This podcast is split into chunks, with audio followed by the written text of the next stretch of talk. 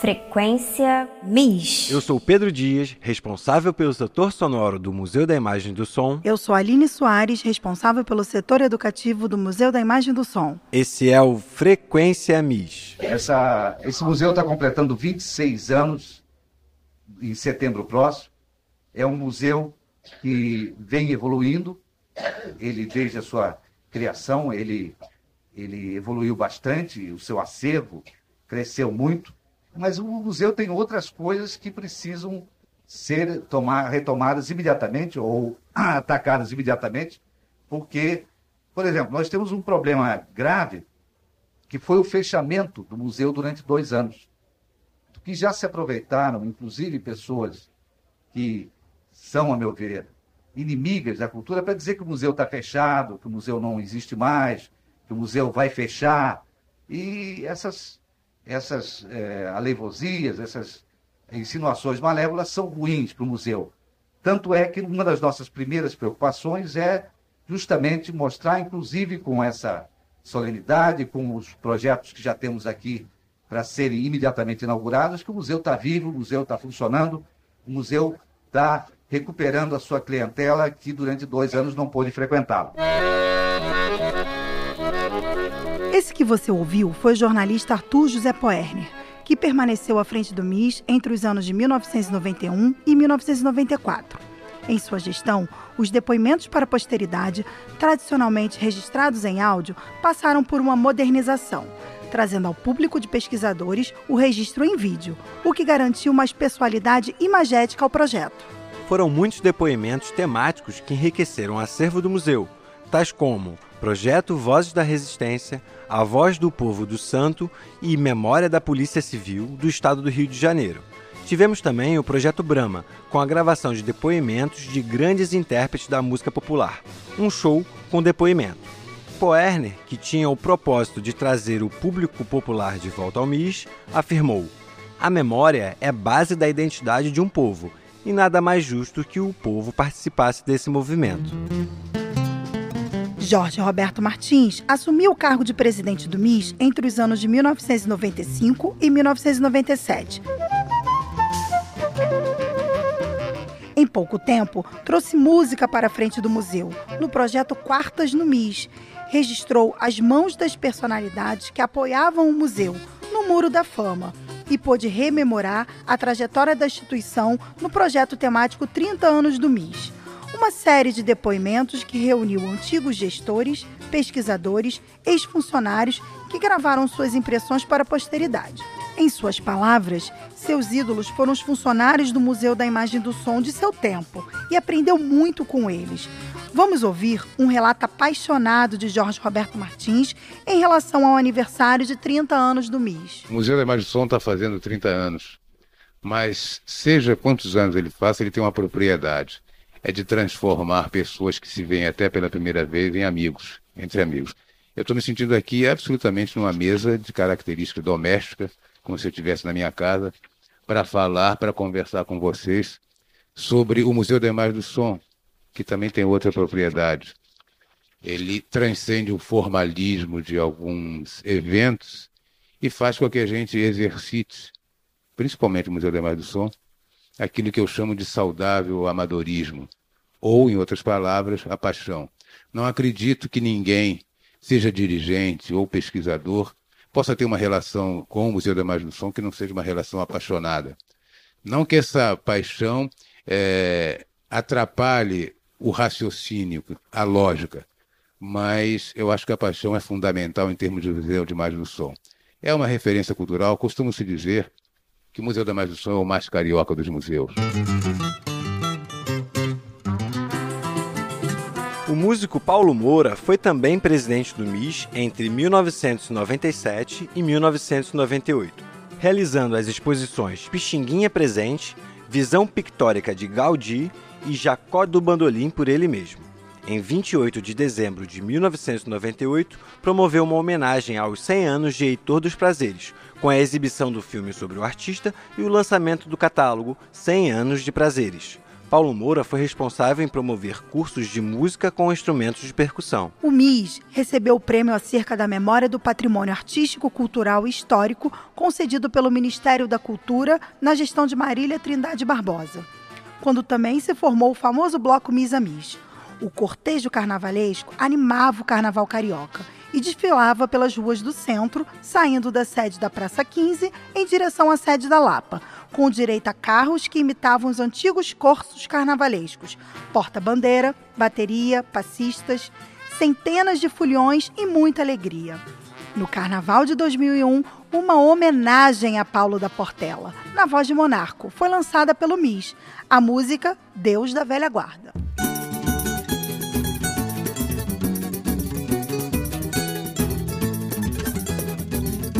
As estrelas da raça, constelação de beleza singela e reluz no céu de Oswaldo Cruz. Que imagem tão bela, de pés e pescoço ocupados, fala elegante, gestos refinados. O bom sambista não marca bobeira, Deus da velha guarda. Paulo Benjamin de Oliveira, um século um século se passou, cocorocó, o galo já cantou. Perseguido por ser sambista, ele deixou para nós uma pista. Hoje o Misamis revela liberdade no asfalto e na favela. O samba, o samba é imagem, é som. No compasso desse passo, Bamba mostra seu dom. O samba é imagem, é som. No compasso desse passo, Bamba mostra seu dom. Quando acabou a escravidão e o Brasil então se fez nação. Ainda havia, ainda há, mas quem diria o preconceito impedindo a união. O ouro não desceu do seu trono, foi embora para as terras estrangeiras. Mais uma luz, uma luz em Madureira. Foi a Portela com sua águia altaneira. Ah, meu Rio, ah, meu Rio de Janeiro. Carnaval é sua aquarela. Viva o samba verdadeiro. Mis a mis, canta Paulo da Portela. Ah, meu Rio, ah, meu Rio de Janeiro. Carnaval é sua aquarela. Viva o samba verdadeiro. Estrelas da raça, as estrelas da raça, constelação de beleza singela e reluz no céu dos lobos. Que imagem tão bela, de pés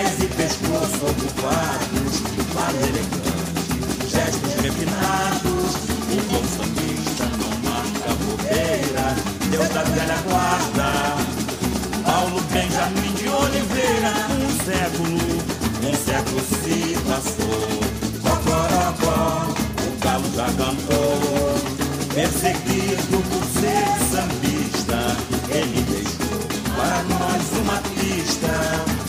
O Misamis revela liberdade no asfalto e na favela. O samba, o samba é imagem, é som.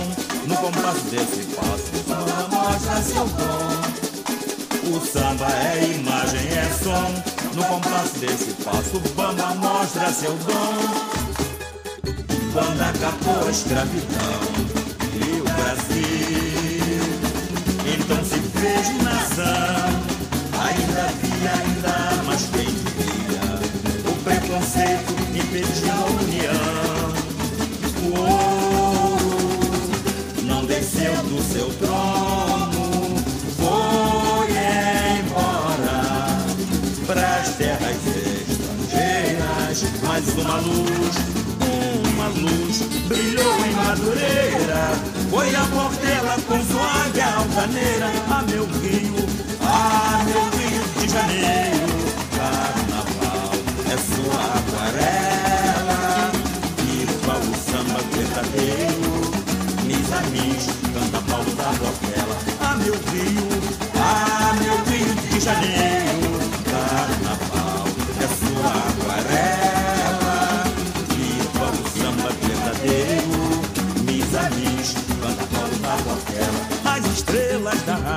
as estrelas da raça, constelação. Às sextas, a agitação ficava por conta das rodas de samba, roda de bamba, com a realização de diversos shows, com destaque para a homenagem dos 75 anos de Nelson Sargento, que contou com Paulinho da Viola, Bete Carvalho e a Velha Guarda da Mangueira, entre muitos outros bambas. No âmbito literário, lançou diversos livros e CDs, transformando vários depoimentos em livros, como o depoimento de João Cândido, o Almirante Negro. Destaque também para a exposição sobre o comunicador Silvio Santos com grande público presente. Festival de Choro, que contou com a participação de centenas de músicos e muitos compositores, registrou 243 músicas participantes no evento, que foi lançado em vídeo e CD, acompanhado de uma publicação impressa com todas as partituras das músicas participantes do concurso. O CD duplo contém 36 composições inéditas por novos nomes do gênero musical mais carioca, o chorinho. Neste período, também foi lançado o livro Música Popular, o ensaio é no jornal, pelo selo Mis Editorial, com a autoria de José Ramos Tinhorão. O livro reuniu ensaios e resenhas do escritor, a maior parte publicada em jornais como o JB e o Pasquim, justamente no período militar. Em 2001, foram lançados o CD 500 anos de música brasileira e o material Sem Jacó com Jacó, produzido por Hermínio Belo de Carvalho, que conta com 13 faixas recuperadas na coleção Jacó do Bandolim. O MIS vem se atualizando ao longo do tempo, tendo a inovação tecnológica e a participação na vida cultural da cidade como marcas fortes da instituição. A virada do século trouxe desafios à preservação deste vasto acervo que passou pelos primeiros projetos de digitalização de suas coleções. Com a informatização de diversas atividades técnicas e administrativas, iniciou-se uma nova etapa no MIS. Uma das primeiras coleções a ser digitalizada foi a da Rádio Nacional. Seus 5 mil discos de acetato, com programas de rádio das décadas de 1940 e 1950, foram integralmente disponibilizadas para os pesquisadores, além das 33 mil partituras usadas nos programas musicais da Rádio Nacional. A chegada de novas coleções trouxe também um novo ar ao. Nomes como Nara Leão, Hermínio Belo de Carvalho, Dorival Caymmi, Sérgio Cabral, Paulo Tapajós, Valdir Azevedo, Luiz Carlos Saroldi, José Wilker, dentre outros, têm suas coleções pessoais preservadas e disponíveis à consulta em nosso centro de pesquisa. Podem me prender, podem me bater, que eu não mudo de opinião. O MIS consolidou sua relevância como centro de memória e pesquisa museológica, realizando diversos eventos de capacitação e seminários para trocas de experiências entre museus, centros culturais e instituições de ensino. Diversos depoimentos nas áreas da literatura, cinema e televisão renovaram os debates sobre a produção cultural na cidade e no país e ampliando assim sua abrangência temática. Atualmente, o MIS conta com 35 coleções disponíveis à consulta no recém-inaugurado Centro de Pesquisa Ricardo Cravalbim, localizado na sede Lapa. O setor educativo proporcionou a integração de milhares de alunos das redes públicas de ensino. O MIS está aberto à visitação e inaugurou neste ano uma nova exposição, onde estão apresentados o bandolim do Jacó e muitas outras preciosidades acessíveis também pela exposição virtual, que conta com diversas peças digitalizadas em 3D. Os esforços do MIS em democratizar o acesso à cultura foram renovados com o jornalista César Miranda Ribeiro, que neste ano criou um novo espaço virtual para o museu, a Rádio MIS. Disponível também através de um aplicativo para Android, a web rádio do Museu da Imagem e do Som conta com uma programação desenvolvida integralmente por seus funcionários. Sua trilha sonora musical é composta por itens do acervo sonoro da instituição e tem como objetivo a preservação e a educação do patrimônio cultural da cidade do Rio de Janeiro. O programa Frequência MIS é fruto também deste momento e procurou trazer aos ouvintes o rico acervo preservado por este museu. O projeto desenvolvido pelo setor educativo e pelo setor sonoro investigou a trajetória de grandes nomes da cultura nacional, que têm sua memória preservada no MIS. Clementina de Jesus, Lamartine Babo e Pixinguinha foram sobretudo homenageados e rememorados por sua relevância enquanto protagonistas da música popular, da arte de rua e da produção cultural periférica. Este programa sobre o Museu da Imagem do Som é também uma homenagem em comemoração aos seus 56 anos uma história de um projeto que foi se transformando em sonho e acabou virando um lugar onde a memória é celebrada. E para celebrar essa história conosco, convidamos a Cláudia Mesquita, de quem já falamos no terceiro episódio sobre o MIS.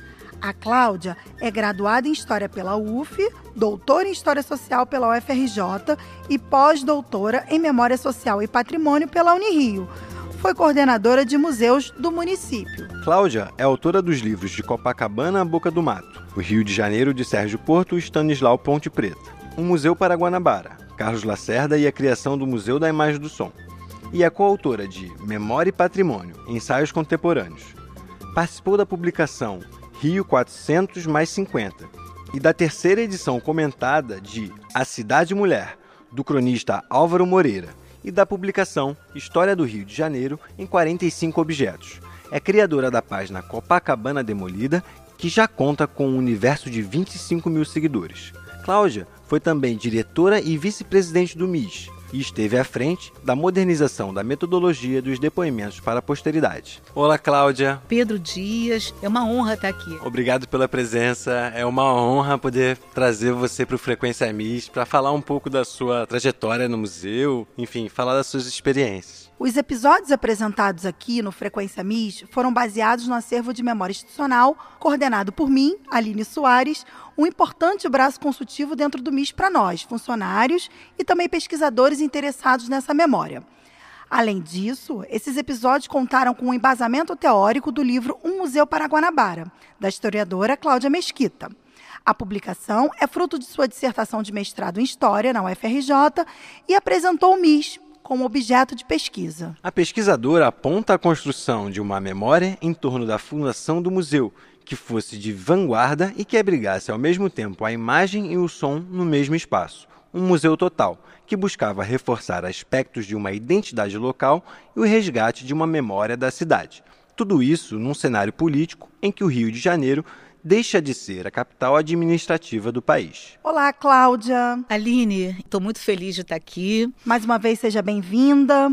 De acordo com o que ouvimos aqui nos primeiros episódios, qual era o contexto político da criação do MIS que você aborda em seu livro? Em primeiro lugar, eu quero agradecer muito o convite, estou muito feliz de estar aqui. Quero agradecer a você, Aline Soares, quero agradecer ao presidente do MIS, César Miranda Ribeiro, Quero agradecer ao Pedro Dias e à equipe aqui também, ao Vinícius Azevedo, ao Fábio Aquino e ao Levi Bianchi, todos vocês que estão aqui fazendo com que esse programa aconteça. É uma honra estar aqui, Aline. Eu fico muito feliz em poder voltar ao MIS e poder participar um pouquinho mais de, dessa história. Bem, voltando à sua pergunta, é, na verdade, o objeto do meu, do meu estudo, né, da minha, da minha dissertação de mestrado, me levou a esse contexto é, de criação do Estado da Guanabara, no momento que o Rio deixava de ser capital federal, né? Então era um momento político é, muito conturbado, né? Pelo radicalismo aí é, é, é político da época e o Carlos Lacerda, enquanto primeiro governador do Estado da Guanabara e pretendente também a candidato a presidente do país, fez do, do, do, Museu da Imagem do Som um lugar de memória importante, né? uma vitrine também do Rio, capital, né? dos aspectos do Rio de Janeiro é, como capital é, do país. Quer dizer, perdia-se a capital do ponto de vista político-administrativo, mas investia-se no aspecto cultural do Rio de Janeiro como eterna capital do Brasil, né? Então essa questão do Rio cidade capital, ela vai ser reforçada nesse museu, né?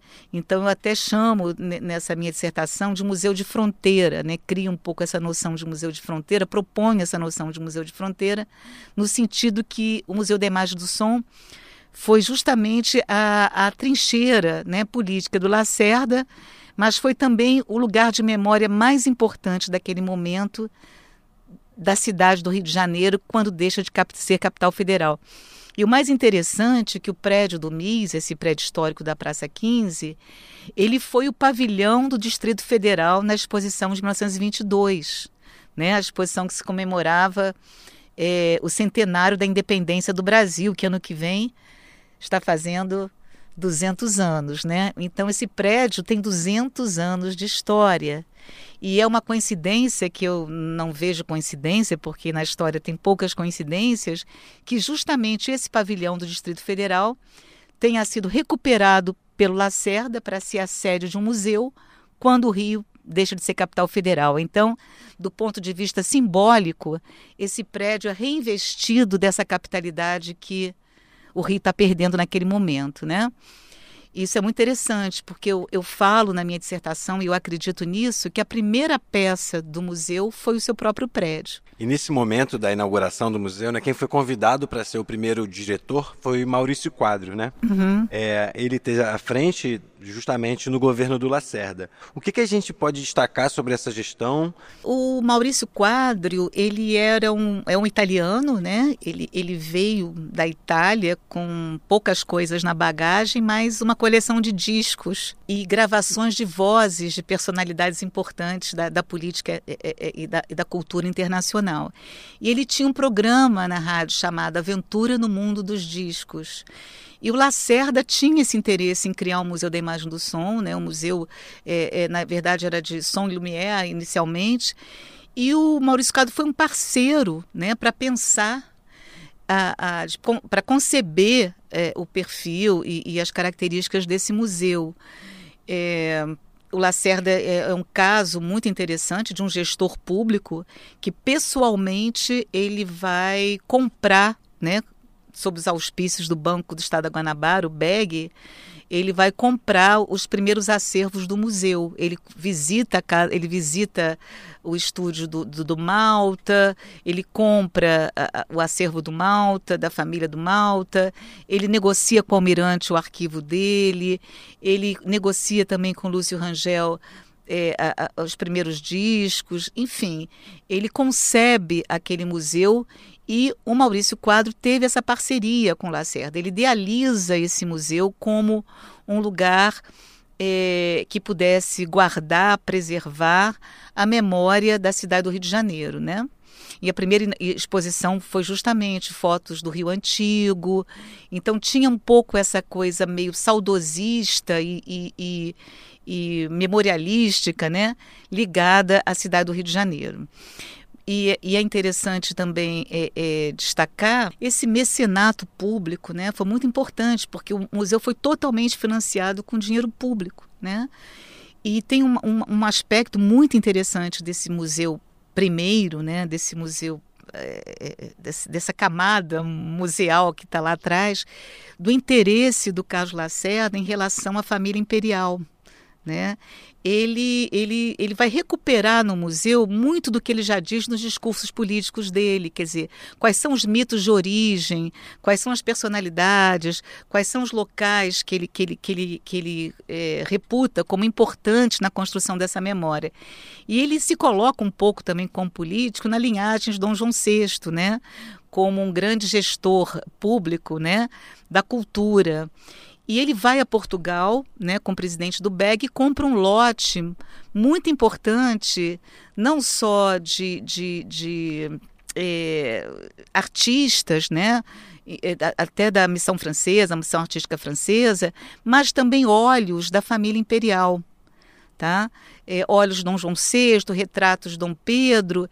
Isso é muito interessante. Eu vi uma foto recentemente que eu guardei e comecei a escrever sobre isso e vou continuar, que é justamente tempos depois, Donga, João da Baiana e Pixinguinha prestando depoimento ao MIS, com quadros de Dom João VI atrás.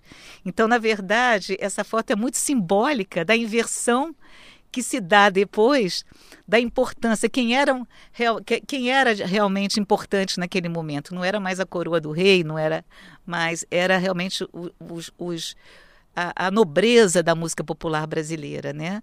Então esse primeiro momento foi um momento inaugural do MIS, que lançou as bases do museu, que recuperou aquele prédio como uma primeira peça do Museu da Imagem do Som. E o Maurício Quadro foi esse parceiro do Lacerda nessa aventura importante de criar o Museu da Imagem do Som. Cláudia, o Maurício Quadro ele teve uma passagem muito rápida na instituição, mas ele foi fundamental para esse momento inicial né, de formação do Museu da Imagem do Som.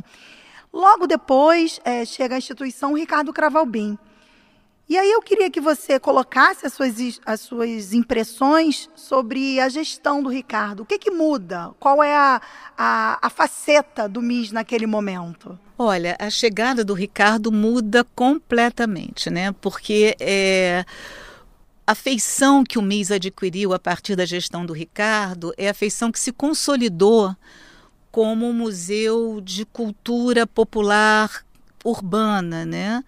O Ricardo, ele, eu digo que o Ricardo pode não ter sido fundador, né, do Museu da Imagem do Som, mas ele foi o marco inaugural do Museu da Imagem do Som, né? Porque ele cria uma identidade é, muito associada à memória e à história da cidade do Rio de Janeiro, mas num contexto muito mais atrelado a uma cultura popular. Né? Então, o que o Ricardo Cravalbim ele vai fazer de espetacular e pioneiristicamente é a criação dos depoimentos para a posteridade. Né? Essa, essa sacada que o Ricardo teve e que foi justamente um marketing, né? Ele mesmo diz isso no depoimento dele, que ele prestou ao Museu da Imagem do Som, para a sobrevivência do museu, porque o museu, quando, uh, quando Lacerda realmente é, sai e, e, e, é caçado e, e se vê é, fora do contexto político e sai o Maurício Quadro, aquele museu ficou meio que ao Deus dará, quer dizer, o que, que vai ser do Museu da Imagem do Som, né? Para onde irá o Museu da Imagem do Som? Sem dinheiro e, vivendo uma crise institucional. Então, esses depoimentos para a posteridade, além de ter um, uma relevância importantíssima do ponto de vista arquivístico e de, e de resgate, vamos dizer assim, dessa memória, foi também uma maneira de atrair as atenções e a grande imprensa para dentro do, do Museu de Imagem do Som. Né?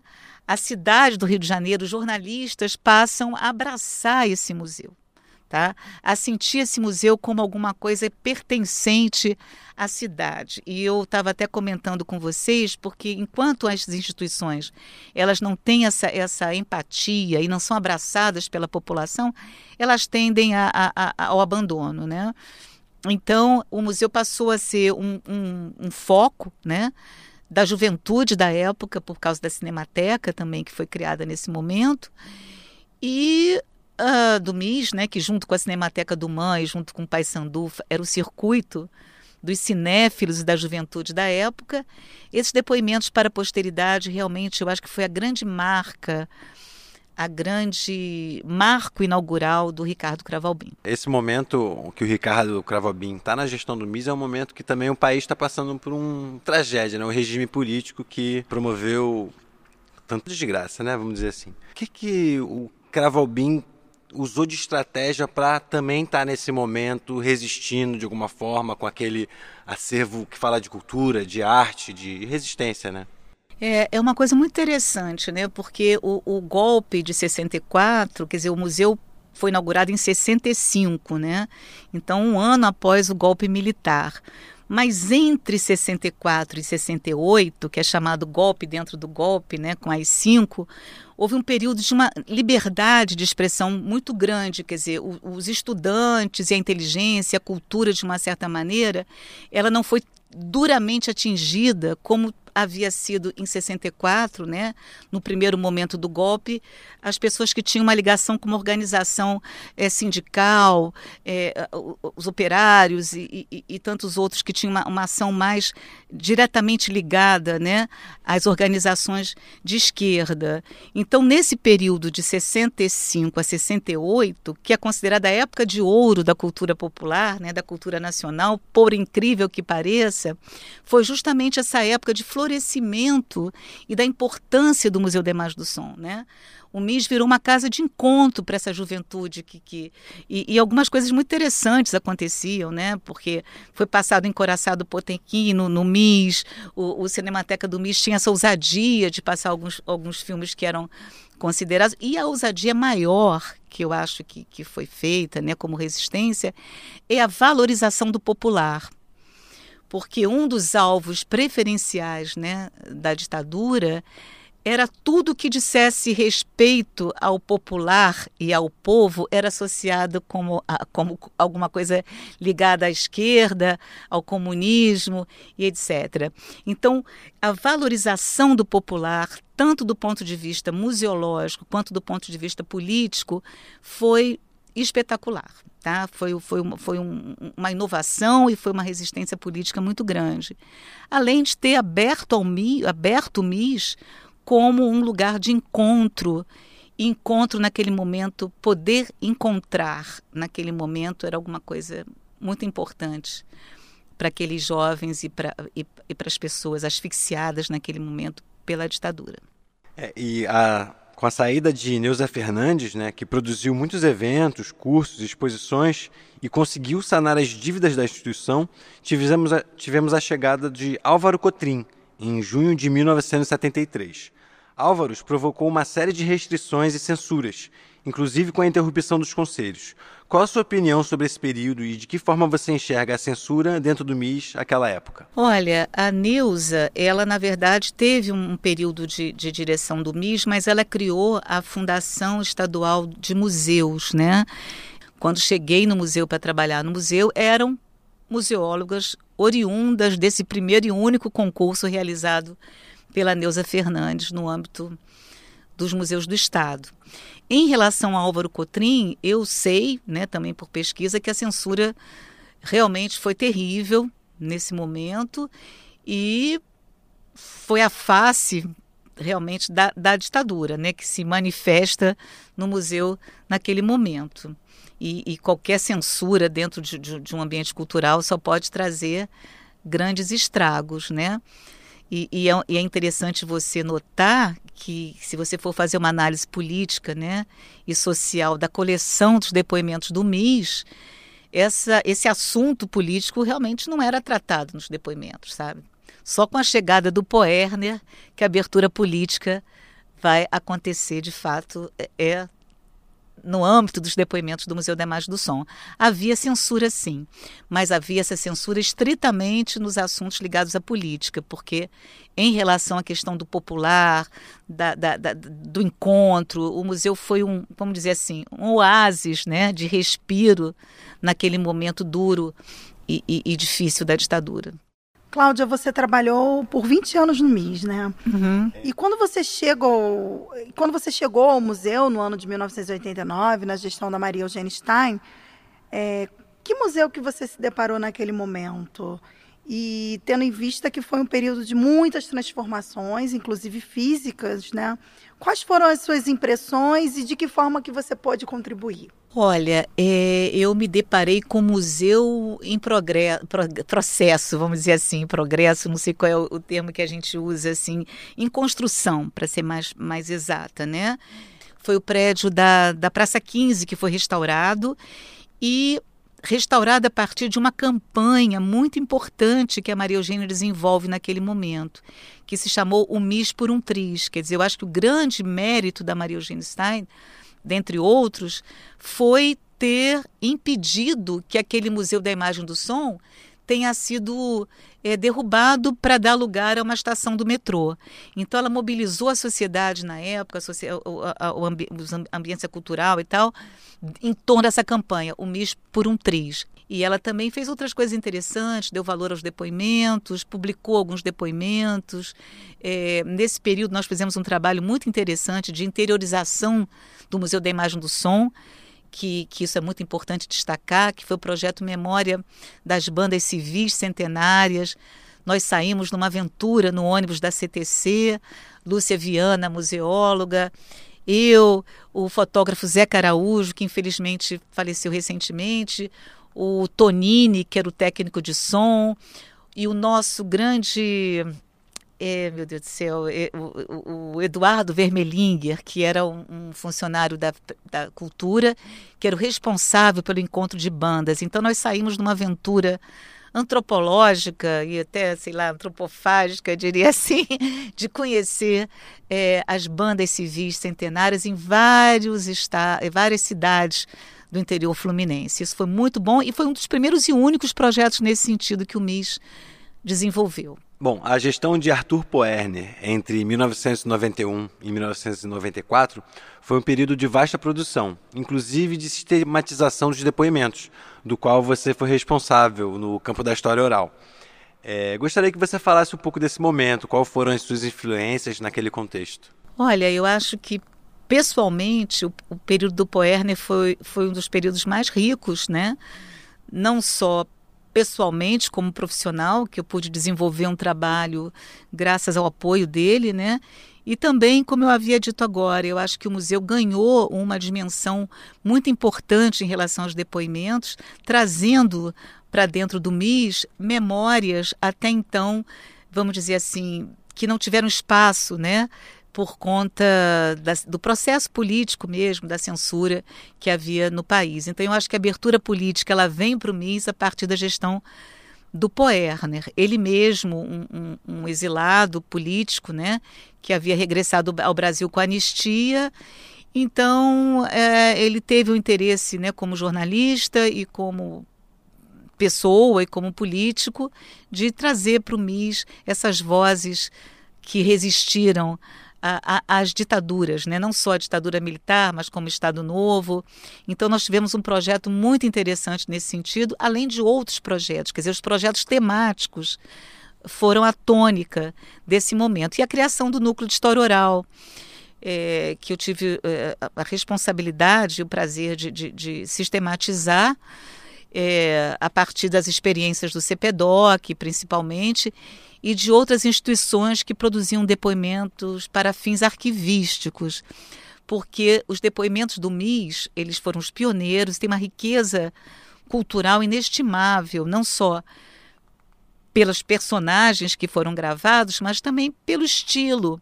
Era um estilo pasquim, né? era um estilo mais jornalístico, mas em termos de, de material de pesquisa, de fonte de pesquisa, às vezes a pessoa queria saber um, detalhe, sabe, sobre a vida, é, é, uma informação, aí vinha o barulhinho do copo de uísque, do gelo no meio, porque havia muita informalidade também nesses depoimentos. Bom, foram 20 anos como funcionária do MIS e você vivenciou oito gestões, né? Maria Eugênia Stein, Arthur Poerner, Jorge Roberto Martins, Paulo Moura, Marília Trindade Barbosa, Edino Krieger, Nilcemar Nogueira e a Rosa Maria.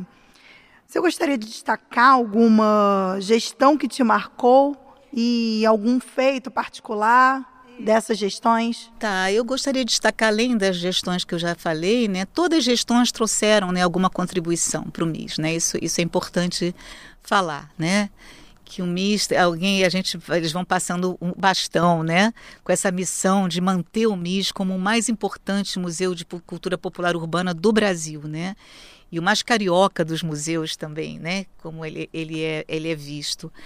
Mas eu queria destacar também a gestão do Edino Krieger e da Valéria Peixoto, porque foi justamente uma gestão muito preocupada com a preservação desse acervo fantástico, porque o museu, além de ser uma casa de cultura, de ser um museu, ele tem um compromisso com a posteridade no sentido de preservar esse acervo. Então, nesse momento, esses projetos de digitalização da, da, da coleção da, do Arquivo Nacional e outros projetos de digitalização tiveram inícios. Ele, ele na verdade, eles, a grande, o grande mérito, né? Da gestão do Edino Krieger e da Valéria Peixoto, que era vice-presidente, que trabalhou enormemente para que essa que esses projetos se realizassem. Então, queria destacar isso. E falar que a Rosa Maria Araújo também deu continuidade aos bons projetos do museu, né, e, e, equipou o museu com grandes pessoas também, com pessoas que, com profissionais, né, muito dedicados, como a Célia Costa, ligada à parte de arquivo, e tantos outros colegas, né? Eu acho que alguém disse, talvez o Jorge Roberto Martins também, que foi uma pessoa, um, um diretor de quem eu tive muito prazer, com quem eu tive muito prazer de trabalhar, e, enfim, é, que o patrimônio do museu, para além de tudo que ele tem como arquivo, como acervo, é o seu corpo de funcionários, né? Pessoas que passaram por ali, deixando a sua contribuição, né, a, a, o seu tempo e a sua dedicação. Então, eu queria lembrar um pouquinho também da Aduanese, museóloga, né, que foi que ela foi começou no MIS como como a estagiária do Almirante, não é da Lúcia Viana, da Marilza que cuidou também das fitas, é, dos técnicos de som todos que participaram, enfim, é, é isso. A gente vai passando e eu estou muito contente de ver que nesse momento o MIS está passando por um processo de revitalização com pessoas jovens, com pessoas também comprometidas com essa história e com essa memória da cidade do Rio de Janeiro. Bom, mais uma vez gostaria de agradecer. Para nós é sempre uma honra estar com você, é, nossa mentora intelectual, acadêmica, nossa colega de profissão e que estamos muito contentes de tê-la aqui em nossa bancada. Eu que agradeço e estou à disposição de você, Aline, e do Museu da Imagem do Som, também do Pedro, para sempre que vocês precisarem da minha colaboração. Eu adoro o Museu da Imagem do Som. Os depoimentos que nasceram com o MIS tiveram que se adaptar ao contexto pandêmico e mantiveram sua contínua missão de registrar as personalidades da vida cultural do país. O registro da memória do cidadão também está sendo produzido através do projeto MIS 365 e busca preservar a percepção sobre a vida na cidade durante a crise sanitária provocada pela Covid-19. No momento presente, o Museu da Imagem do Som se prepara para ganhar um novo espaço. Com a restauração da antiga Escola de Dança Maria Oleneva, um prédio em anexo à sede da Lapa, além da restauração da sede da Praça 15, com isso, teremos 35% a mais de espaço para aquisição de novos acervos. Além disso, o MIS se prepara para sua nova sede em Copacabana. A cultura carioca será mostrada e contada a partir de diversas concepções e olhares: do carnaval, do humor, da história, do samba, do choro, da bossa e da MPB. A paisagem do Rio na fotografia e no cinema será apresentada ao lado da música da noite carioca da boate e do funk. Uma reunião de gêneros no espaço de quase 10 mil metros quadrados para mostrar seu acervo, com sala de pesquisa, teatro, livraria, restaurante e um terraço panorâmico com cinema ao ar livre. Muito obrigado a todos, estão todos convidados a ver o museu. A partir desse momento, senhoras e senhores, o Museu da Imagem e do Som está franqueado ao público presente aqui na rua, na Praça Marechal Câmara e a partir da próxima semana também estará franqueado ao público. Gratos pela atenção. Falamos aqui sobre o MIS desde sua fundação até os dias atuais. Celebramos os 56 anos desta instituição que é conhecida como mais carioca dos museus. Todos os áudios ouvidos aqui podem ser acessados no Centro de Pesquisa Ricardo Cravalbim e na nossa web rádio. Acesse radiomisrj.com.br. Os programas anteriores podem ser ouvidos também através do Spotify. Busque por Podcast Miss Rio. Frequência Miss.